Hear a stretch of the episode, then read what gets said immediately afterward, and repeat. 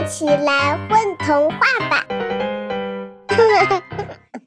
大家好，欢迎来到混童话，我是今天的小主播虫虫，我是虫虫妈妈小原子。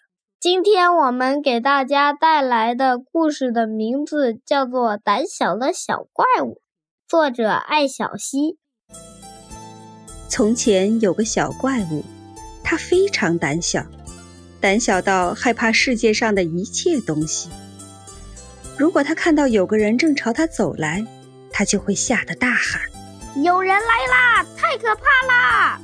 然后就逃走了。如果看到一个小动物朝他走来，就会吓得大喊：“有个小动物，太可怕了！”然后就逃走了。就连看到另一个小怪物朝自己走来，也会吓得大喊：“有个小怪物来了，太可怕啦！”然后呢，就又逃走了。最后，这个胆小的小怪物只能一个人躲在空荡荡的山洞里，哪儿也不敢去。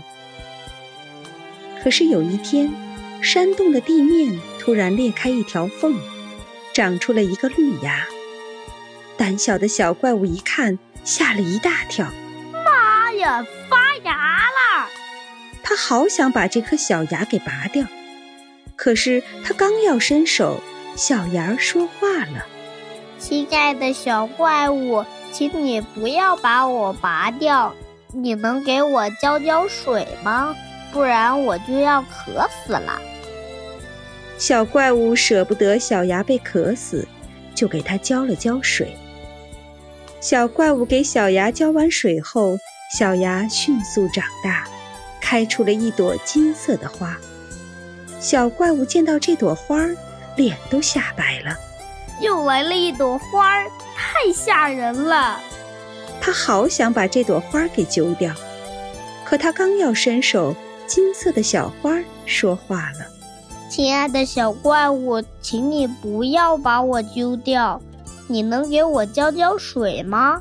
不然我就要渴死了。”小怪物虽然很害怕，可他更舍不得小花被渴死，就给小花浇了浇水。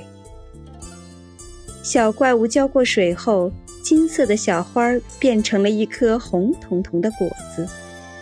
小怪物见到红果子，吓得直往山洞外面跑。可他刚跑出一步，红果子说话了：“亲爱的小怪物，请你不要跑啊！”再过三天，我就会发生一些变化。你能陪我度过这三天吗？要是只有我自己在这里，我就会很孤独，然后就坏掉了。小怪物虽然怕得腿都软了，可他更舍不得红果子就这么坏了。于是他走了回来，陪红果子过了三天。三天过后，红果子真的发生了一些变化，她变成了一个穿着红色裙子的仙女。仙女在小怪物的额头上亲了一下，小怪物的害怕病就被治好了。从此以后，她什么也不怕了。